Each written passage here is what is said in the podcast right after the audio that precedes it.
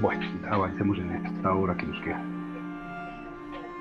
Ahí les decía, en Hannah Arendt y en Smith, una preocupación tremenda por tratar de establecer las formas, los modelos, eh, las condiciones en que se organiza la sociedad. Que de eso es de lo que se trata todo eso.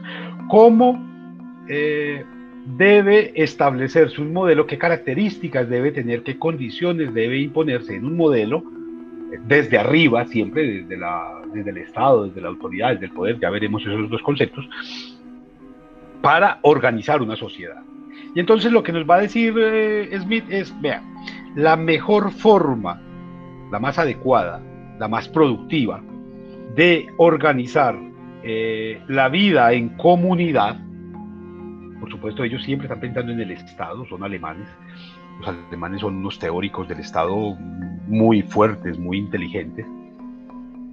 Eh, la forma de organizar la sociedad es asumiendo que eh, los ciudadanos, los ciudadanos se relacionan interactúan a través del conflicto.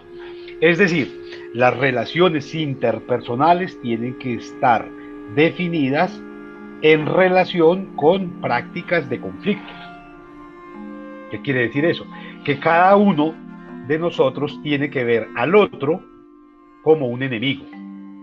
Ahora, enemigo no significa que usted se va a ir a, a lastimarlo, a dañarlo, a agredirlo. No, Significa simplemente que cada uno de ustedes va a asumir que el otro es su enemigo y por lo tanto se tiene que preparar para un posible acto de agresión por parte del otro.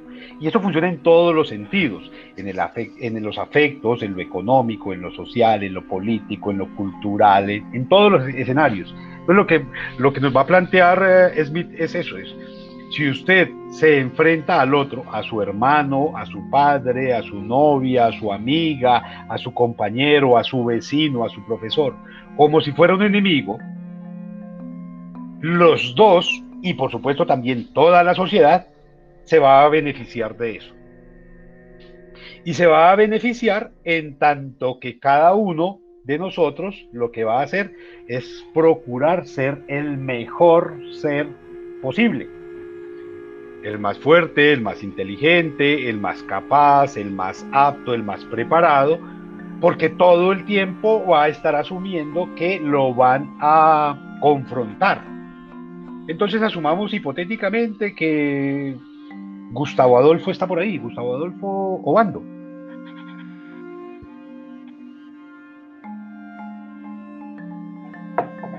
Parece que no. Eh, Kelly, Kelly Johanna. Profe, ¿qué pasó? Ah. Sí, profe, hola, ¿cómo estás? Entonces, Kelly y Gustavo son lectores, son seguidores de la teoría de Smith. Y entonces Kelly y Gustavo saben que su profesor de sociología jurídica es su enemigo. Así lo asumen, según la teoría de Smith. Entonces Kelly y Gustavo, para cada clase, se van a preparar, porque ese profesor, como es mi enemigo, de seguro me va a preguntar, me va a cuestionar, me va a corchar, me va a poner en evidencia. Y entonces, ¿qué va a hacer Kelly y qué va a hacer Gustavo? Antes de cada clase, van a cada clase, van a leer, van a preparar, van a adelantarse, van a datearse mucho, para que cuando llegue el momento de la clase, tengan una sensación de fortaleza y de empoderamiento tal que su enemigo, su presunto enemigo, su profesor, va a medirse, va a limitarse en la posibilidad de preguntarles algo.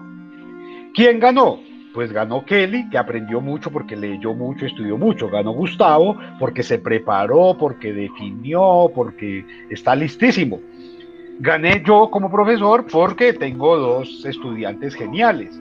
Pero además ganó todo el grupo que cada vez se fortalece más desde conocimientos propios.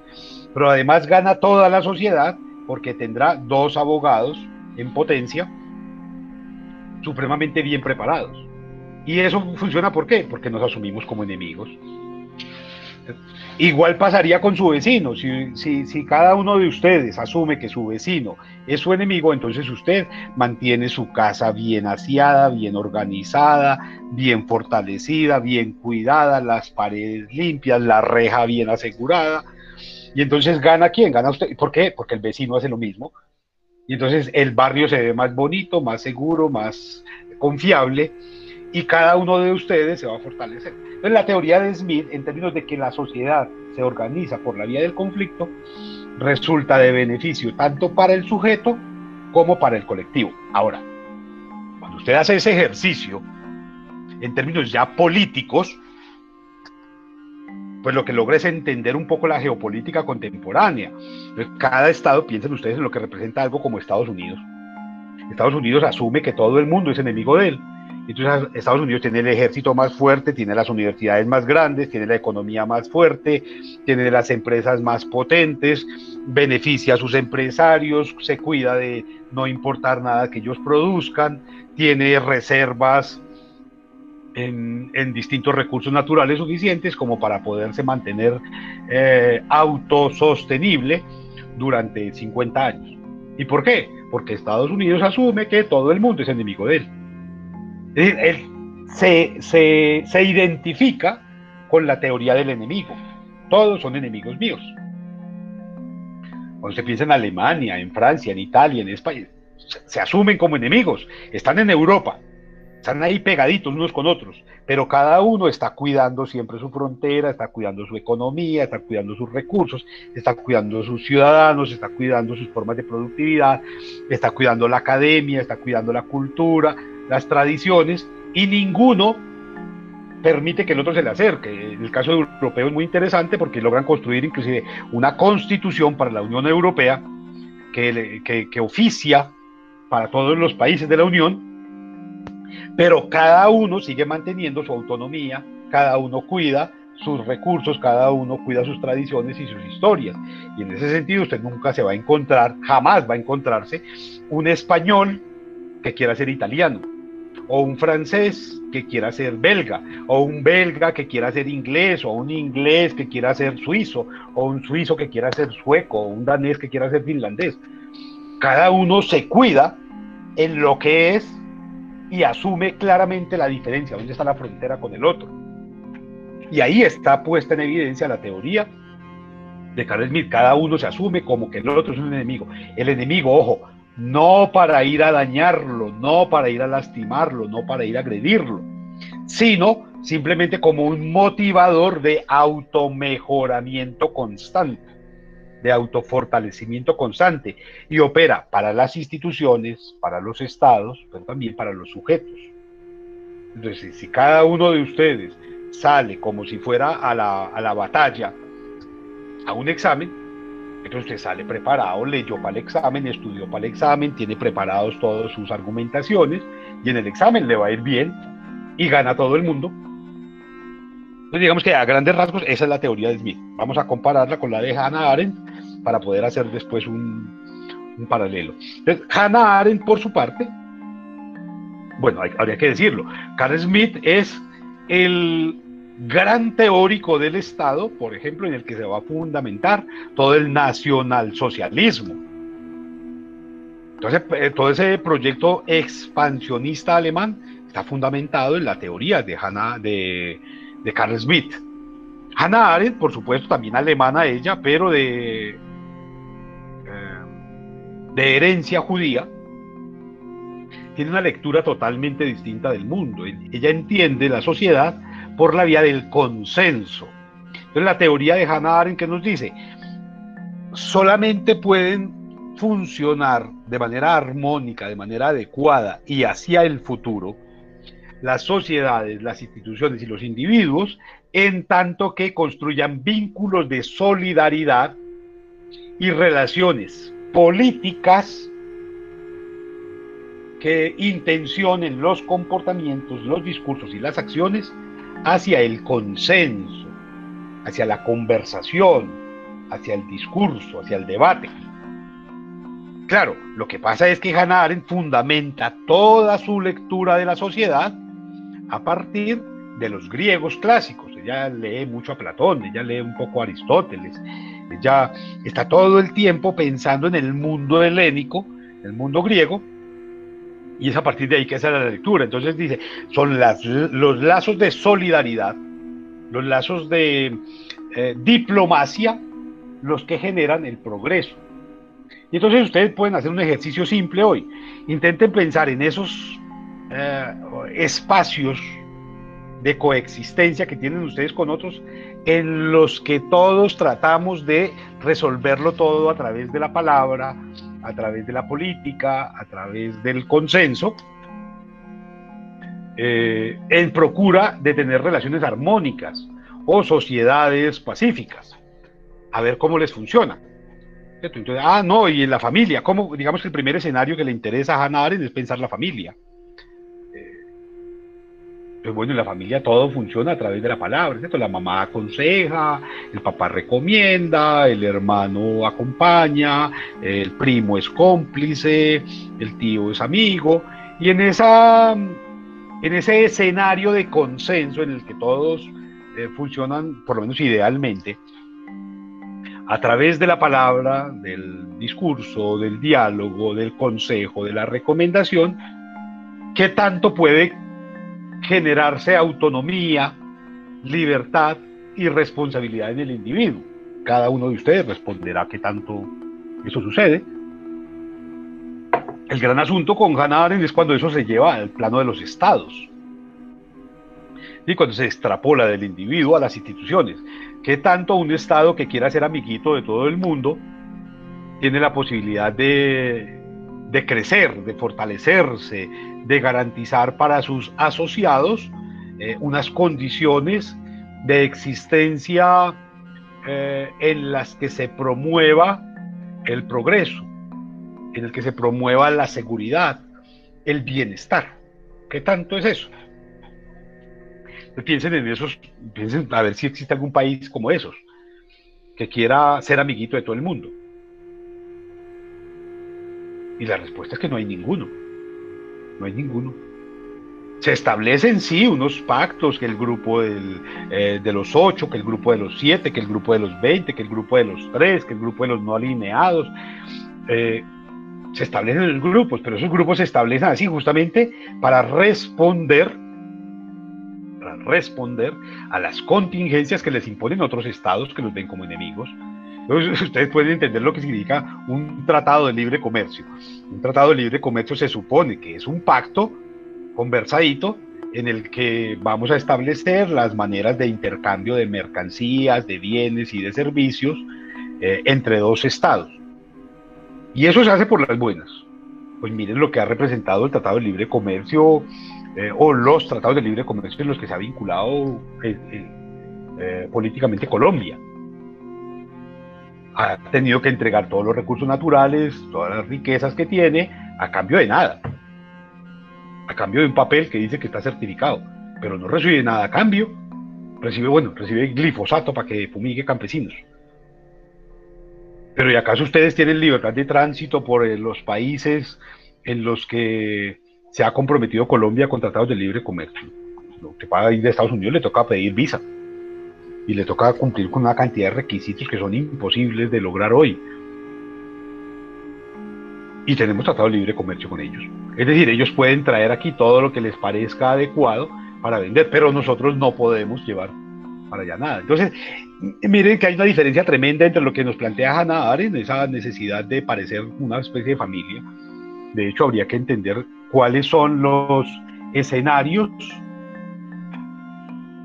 que podrían considerarse positivos o favorables en la familia. Eh, quizás la primera pregunta que tendríamos que hacer en sociología jurídica sería en relación con la familia, para cada uno de ustedes, que no lo voy a hacer por supuesto, qué representación hay de la familia. Entonces, discursivamente, seguramente muchos de ustedes van a reivindicar las ventajas, las bondades y las maravillas de la familia pero en la práctica, ¿qué tanto la familia es eso que se dice en palabras y no es otra cosa totalmente distinta? Si se quiere asumir con cierto nivel de rigor, habría que entenderse que la mayor cantidad de delitos eh, contra el sujeto se cometen al interior de la familia, la mayor cantidad de abusos se cometen allí. O sea, si, si entendiéramos, por ejemplo, que esta sociedad posmoderna ha identificado que los niños son los sujetos privilegiados del derecho, que hay que cuidar, que hay que proteger, que hay que ah, alentar a que sean sujetos de paz, pues mire qué trato recibe el, niño al interior de la familia. Si seguimos pensando, por ejemplo, que la democracia es un sistema ah, adecuado, ideal, deseable, la democracia como modelo de gobierno, pues la, invitación que hago yo desde la sociología jurídica es mire a ver si en la familia, al interior de la familia, hay democracia. Si la familia se reúne en consenso para tomar decisiones, bueno, ¿qué vamos a mercar? ¿Qué vamos a almorzar hoy? ¿En qué nos vamos a gastar esta platica? No, hay ahí la, la, peor dictadura, la peor tiranía que hay es la de la familia. Y en esa dictadura y en esa tiranía es la donde se cría el sujeto que después sale a pretender que debemos ser demócratas. Y esa familia es tan aberrante como institución política que se traslada al colegio, a la escuela, a la universidad. En la universidad, en el colegio y en la escuela hay democracia.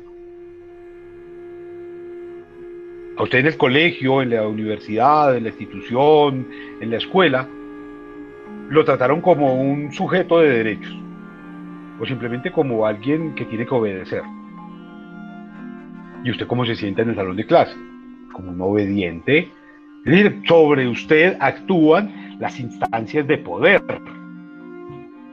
Y entonces hay que entender eh, por lo menos dos, dos, escenarios de ese poder.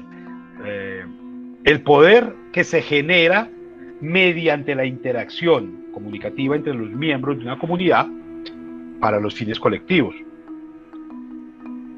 Es decir, el poder de hacer, el poder de lograr, el poder de, de someter. Y el otro, que se refiere a la disposición de los recursos y de los medios de coacción para imponer decisiones uno podría hacer el ejercicio de entender esos dos, eh, esas dos eh, implicaciones del poder, ¿cierto? Una cosa es poder como potencia, yo puedo hacer, yo puedo lograr, yo puedo alcanzar, y ahí el poder es potencia, ¿cierto? Pero también existe la otra visión del poder, el poder coacción, es, es cuando yo a través del poder, con el ejercicio del poder, someto la voluntad de otro. Mire que son dos concepciones totalmente distintas del poder. ¿Cuál de ellas, a usted acaso en la escuela, el profesor, o en la casa, la mamá, el papá, el tío, el hermano, le, eh, le establecen relaciones con usted a partir del poder como potencia o como el poder como coacción? Y creo que esa pregunta es fundamental para hacernoslas como individuos, pero también como sociedad. Y eso tiene que ver todo con otro tipo de escenarios, por ejemplo, el escenario de la libertad, la libertad negativa y positiva según la categorización que usted asuma, la libertad que le permite a usted hacer o la libertad que le eh, posibilita al otro restringirle a usted. Cuando el Estado se siente con la libertad, por ejemplo, de prohibirle a usted que salga, con la libertad de quitarle a usted la libertad. O cuando sale un decreto como salía ayer, ah, a través de teleconferencia con los alcaldes, el jefe de gobierno, de gobierno, que también es el representante del Estado, eh, a decir que a partir del 27 de octubre, de abril, la cuarentena tiene que ser inteligente. Le pone un apellido, es, tan idiota que le pone apellido a la cuarentena. Eh, cuarentena inteligente, ¿y eso qué significa? Que cada uno salga como se le dé la gana, que no va a haber más toque de quedas ni eh, ningún tipo de medida de prevención. Entonces bueno, eh, una medida como esa, que establece que a través de, que a partir del 27 de abril ya no va a haber, y es la directriz que se le da a los alcaldes ayer, ya no van a existir las, los toques de queda ni las restricciones, ¿qué es lo que intenta en términos sociales? Y ahí todo tiene que ver la sociología jurídica. ¿Qué es lo que intenta? Intenta mm, incentivar una actitud de responsabilidad en cada uno de los individuos. Intenta premiar y valorar la actitud eh, cuidadosa, juiciosa de los ciudadanos en relación con una situación de pandemia. Intenta lavarse las manos el Estado eh, por su ineptitud para conseguir vacunas, para desarrollar campañas de prevención, para fortalecer el aparato de salubridad eh, pública, para reglamentar las EPS en su obligatoriedad de cumplir con unas normas. ¿Qué es lo que intenta una norma como esas? Y allí el poder se pone de manifiesto, simplemente ellos pueden, en tanto que tienen el control, eh, como lo tuvo Chávez en su momento, de, eh, del ejército y de la policía. Es bien interesante pensar eso, o sea, quienes más abogaron por políticas eh, que intentaran distanciarse del modelo venezolano, por ejemplo en Colombia, hoy son lo más chavistas que puede haber, es decir, utilizan el ejército y la policía para lograr lo que se les dé la gana. Y entonces a partir de las 8 de la noche se sale la policía a cascarle a todo el mundo y a meter a todo el mundo a la casa como si estuviéramos en Caracas. Y a partir del jueves todo el mundo se tiene que esconder en sus casas, porque si no viene la policía, viene el ejército y eh, los sanciona, los castiga, los golpea, los maltrata, como si estuviéramos en Caracas. Eh, digamos que hay una confusión allí rarísima.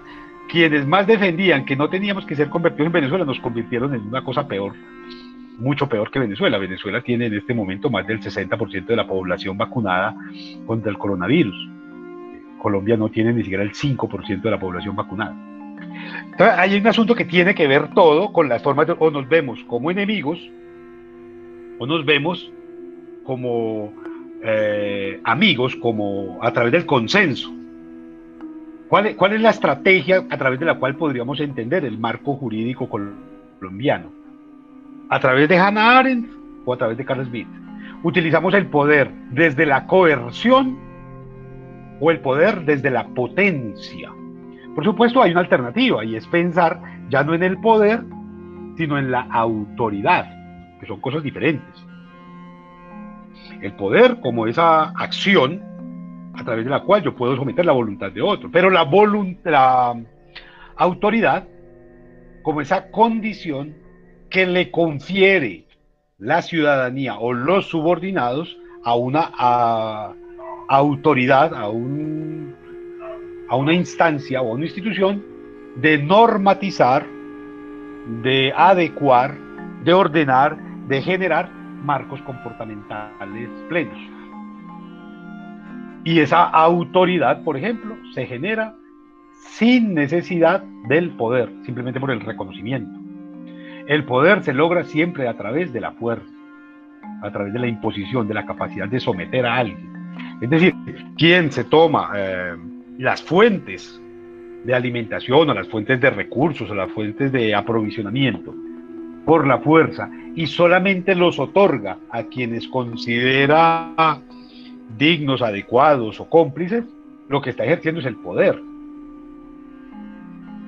Pero quien administra en beneficio de todos, lo que está ejerciendo es autoridad y la ejerce simplemente porque ah, los subordinados le confieren tal nivel de confianza, tal nivel de responsabilidad, que eh, ese elegido, en lugar de abusar de la potestad, lo que hace es buscar el bien común.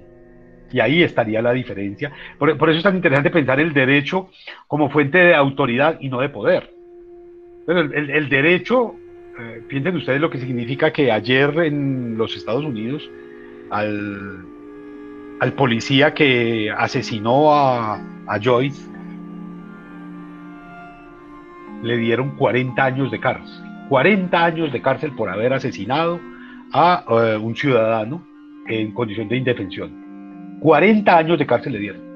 Piensen lo que sucedió aquí con el asesino de cualquiera de estos líderes sociales o cualquiera de, eh, con el estudiante de derecho Ordóñez en noviembre en Bogotá. La policía le dio una medalla por, eh, por méritos en la acción. ¿Qué, pasa? Pues que ustedes encuentran en ese otro estado, el que castigó al culpable de asesinato, encuentran que la autoridad funciona y funciona sobre quien ejerció el poder de manera arbitraria. Es decir, ese policía asesino ejerció el poder de manera arbitraria. Y miren lo que hay allí. A ese asesino que ejerció el poder de manera arbitraria, la misma ciudadanía y la institucionalidad del propio Estado le había otorgado a través del uniforme, a través de su placa, a través de algunos privilegios, autoridad. Se le otorgó autoridad. Usted por tener ese uniforme y esa placa tiene la autoridad, por ejemplo, para detener el tráfico, para detener a un ciudadano y requerirle su documentación, para realizar determinados procesos policiales. Autoridad. Pero este, este ciudadano con autoridad, en lugar de ejercer a la autoridad, la convierte en poder y va y le pone la rodilla en el cuello a un ciudadano hasta que lo asesina. Y entonces el Estado en virtud de su autoridad, lo sanciona, 40 años de cárcel. Eso funciona perfectamente cuando la autoridad es legítima. Es decir, amparada, sustentada y fortalecida por el marco jurídico, por el marco normativo. Pero cuando el presidente de la República es, nombrado por los narcos, con votos comprados por la ñeñe política, pues ¿qué autoridad va a haber ahí? Ahí lo que hay es un poder aberrante, el poder del narcotráfico, el poder del paramilitar, el poder del fusil, el poder del asesino de líderes sociales, el poder del asesino de indígenas, el poder que aniquila. Entonces la ciudadanía ya no responde de la misma manera. ¿Cómo construir entonces marcos jurídicos, marcos normativos desde los cuales la autoridad se configure con tal nivel de respeto para el ciudadano, para que éste, el ciudadano, logre responder sintiéndose identificado con esa norma, con ese marco normativo. Pues la respuesta no es tan complicada, es construyendo normas que respondan al contexto, a los problemas, a las expectativas y a las necesidades propias y no las de otros. Cuando ustedes empiezan a encontrar eso, que una norma es reconocida por la ciudadanía, entonces lo que empiezan a ver es que la ciudadanía no necesita policía, no necesita ejército, no necesita garrotes, no necesita multas, porque identifica que efectivamente hay una necesidad eh, de que esa norma se, se cumpla y la cumpla. Y esto no es un ideal, esto sucede en buena parte de los estados modernos y de los posmodernos. Y cada Estado logra generar marcos normativos en los que la ciudadanía se reconoce y por lo tanto actúa según la ley. ¿Que no hay delincuentes? Claro que sí los hay. Hay sujetos que se que, que distorsionan la norma, pero son excepciones. Pero cuando la regla general es que todo el mundo se pasa el semáforo en rojo, que nadie respeta la cebra para pasar la calle, que nadie paga impuestos. Cuando usted le dice que los principales, que los representantes del Estado colombiano, por ejemplo, evaden impuestos, que tienen inmensas propiedades y pagan cero pesos de declaración de renta, pues cuál es la legitimidad que hay para pedirle al ciudadano que cumpla con sus obligaciones, que cumpla con la norma, si el representante por excelencia del, Estado del gobierno y de las instituciones, está violando la ley. ¿Cómo pedirle a un ciudadano que no la viole si el, ejemplo, que es el que se supone que tiene que gobernar y tiene que educar, está violando la ley? ¿Cómo, ¿Cómo, pedirle al ciudadano que no malgaste recursos públicos cuando desde el Estado mismo se están malgastando? ¿Cómo pedirle al ciudadano que se cuide en medio de la pandemia, que procure no salir, que procure utilizar las medidas higiénicas necesarias, que procure mantener distanciamientos, cuando al interior del Estado no se está haciendo, no se está dando ejemplo. ¿Cómo, cómo pedirle al ciudadano que se comporte de una manera coherente con los ideales de formas de vida armónicas en sociedad y con la naturaleza, cuando es el Estado mismo el que a medianoche va a talar árboles, cuando es el Estado mismo el que, el que está estableciendo marcos normativos que abusan del propio ciudadano. Cuando es el mismo representante del gobierno el que está privilegiando a algunos delincuentes sobre otros. Cuando no logra establecerse una equiparación entre los delincuentes para darles un trato humano, justo, respetable, responsable a todos sino que se categorizan en las condiciones y en los privilegios que puedan tener unos sobre otros. Entonces allí, eh, digamos que intentar hacer ese acercamiento, yo la semana pasada les recomendaba dos libros, de La peste de Albert Camus y el ensayo sobre la ceguera de Saramago, para, para intentar pensar en relación con la pandemia. Hoy podría para pensar este asunto de la autoridad y del poder, recomendarles otros dos libros, muy cortos también, muy, muy agradables de leer. Uno, eh, Antígona, de Sófocles, y dos, eh, El Edipo, El Edipo también de Sófocles. Pues bueno, ustedes deberían leer la triada completa, ¿cierto? Edipo en Colona, Edipo y Edipo, Edipo en Colona y Antígona. Y allí está planteado en la, de la literatura, desde presupuestos filosóficos del derecho, además, eh, todo ese escenario que tiene que ver con el poder, con la autoridad y con la dominación. Todo como herramientas de organización social que me permiten asumir frente a los marcos normativos determinadas acciones. Cuando ustedes leen en Antígona esa, ese debate tremendo que hay en, en relación con cómo se debe actuar frente a la ley, se están enfrentando a todo el problema que, del ordenamiento de la sociología jurídica. Quizás el, el texto fundamental de la sociología jurídica tendría que ser ese, Antígona ¿Cuál es el resultado de la implementación de una norma, cierto? Cuando Creonte, el tío de Antígona, dicta una norma jurídica positiva por escrito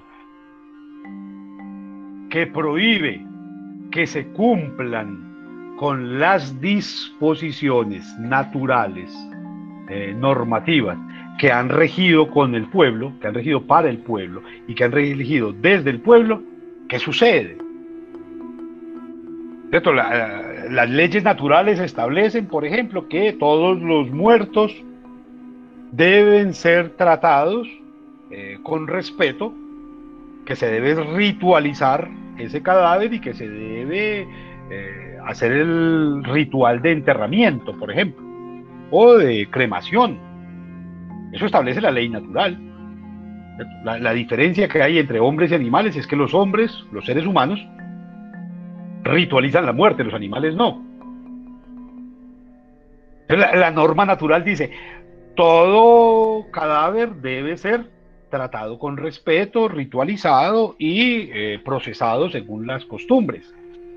Eh, cremación o enterramiento, dependiendo del contexto. Pero Creonte, como cualquier eh, gobernante colombiano, asume que las leyes tienen que favorecer sus caprichos. Y entonces ante dos muertos, que además son hermanos, ante dos muertos que son hermanos, que son dos hermanos que asumieron caminos distintos. Uno en defensa del Estado, del statu quo, y el otro en contra del statu quo para defender una posición que consideraba justa. Para ponerlo en términos prácticos, uno es un paramilitar y el otro es un guerrillero. Uno está en la derecha y el otro está en la izquierda. Los dos hermanos que se oponen en ideologías se enfrentan en batalla y mueren los dos.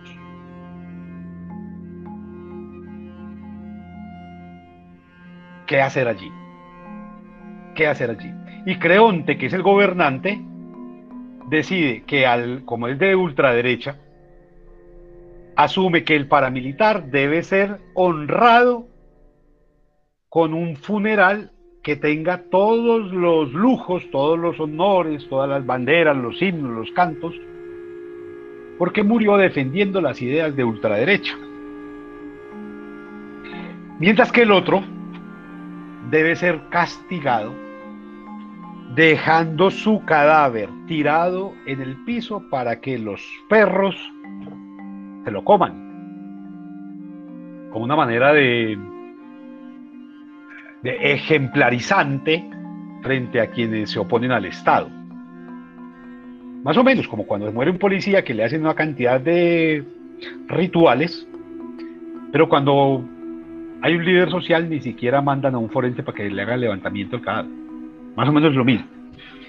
Y entonces, ¿cómo comportarse allí? La hermana de estos, una de las hermanas, Antígona, una hermana de esos dos muertos, de esos dos cadáveres que hay allí, se enfrenta al dilema que se enfrenta hoy cualquier colombiano.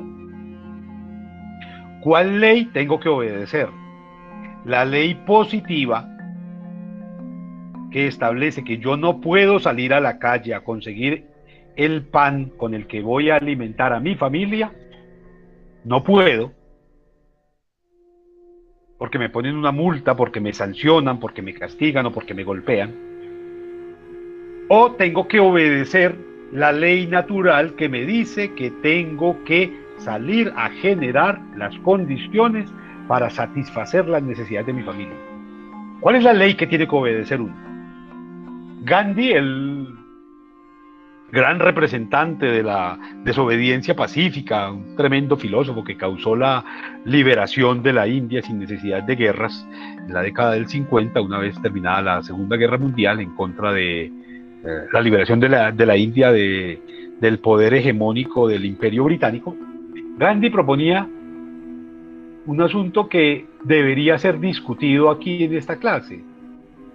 Tampoco soy tan optimista como para creer que eso va a pasar, pero pero lo sugiero. Gandhi sugería, cuando una ley es injusta, lo más justo es no obedecerla. Cuando una ley es injusta, lo más justo es no obedecerla. Así como dictaba también que había que actuar pacíficamente frente al violento para tratar de evidenciar su actuar erróneo y cambiar su proceder. ¿Cuál es la ley que tendremos que obedecer? Una ley, pues digamos, si en este momento se aprobara la reforma tributaria, que es arbitraria, que no toma en cuenta los intereses, las condiciones, las posibilidades, los recursos de la ciudadanía, ¿tendríamos que pagar impuestos para cumplirla o no? ¿Cuál sería la actitud ciudadana? Ojo, como ciudadanos que tendríamos que asumir frente a esa reforma eh, arbitraria. ¿Tendríamos que obedecerla o tendríamos que rechazarla? ¿Cuál sería? Y está visto que la reforma está establecida en contra del propio pueblo y para beneficiar a tres o cuatro empresas y que además está siendo propuesta por alguien que, no, que ni siquiera se identifica con las necesidades y con las posibilidades de la propia ciudadanía. ¿Cuál, ¿Cuál sería la actitud? Y esa es la pregunta que se hace la sociología jurídica. Frente a una norma que abusa del pueblo, cuál tiene que ser la reacción del pueblo o la respuesta del pueblo, de la ciudadanía. Creo que ese es un asunto que a ustedes les compete totalmente como abogados. ¿Qué hacer cuando la norma es irregular? Cuando la norma se aprueba a pupitrazo o a escondidas o a medianoche o se aprueba con trampas, aquí se conocen como micos. Tenemos que, eh, y esa es la gran pregunta de la sociología jurídica, ¿cuál es la acción social que corresponde a la imposición de una norma que no respeta el contexto, las condiciones, las particularidades, las características de la población sobre la que es impuesta. ¿Cuál tendría que ser? Y entonces conocer esos conceptos de poder, de autoridad, de república, de país, de nación, de estado, de gobierno, resulta fundamental para poder aventurar respuestas por fuera de la emocionalidad. Claro, el que responde como si esto fuera un partido de fútbol, que es que yo soy hincha de este, o que a mí me gusta este equipo, o que es que yo soy de este color, pues está desconociendo toda la construcción societal que hay en estos marcos. Pero ustedes como abogados, ¿qué podrían decir? Todas las normas son hechas para ser cumplidas. Digamos que la primera reacción es decir, claro, por eso son marcos normativos. Digamos, todos los marcos normativos institucionales del Estado son elaborados, son promulgados para ser cumplidos. Pongámoslo de otra manera. Todas las instituciones del Estado deberían estar centrando su atención en el cumplimiento de los marcos normativos. Pongámoslo de manera más fácil todavía para ustedes. Todos los ciudadanos, instituciones y representantes del Estado deberían obligar a que se cumpla la constitución política.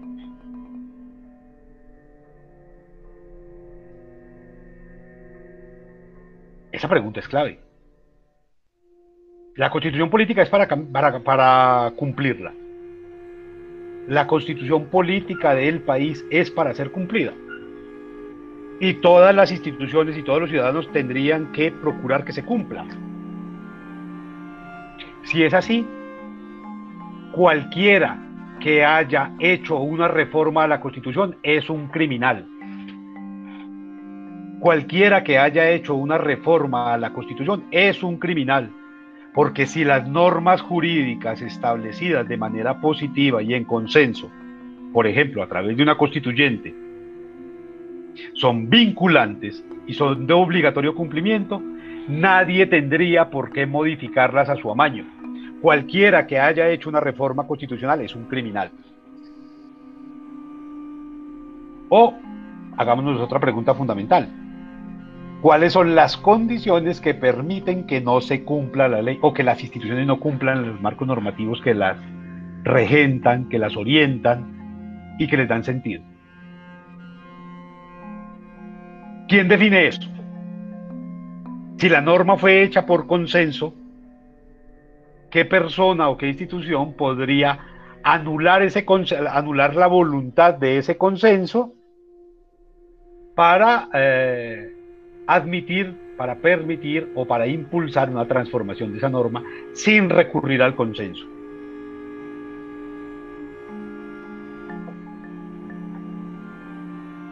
Y creo que allí ya el asunto del derecho se nos vuelve un poquito más, como más real, más concreto.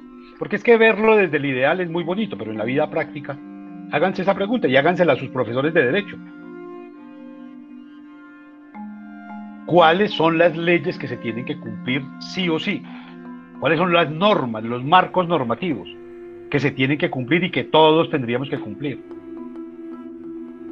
Cada uno de ustedes puede vulnerar o transformar o adoptar la norma que no le parece adecuada. Eso es posible. Porque yo conozco bastantes criminales que han cambiado la norma, cambiaron la constitución, por ejemplo, para lograr una reelección.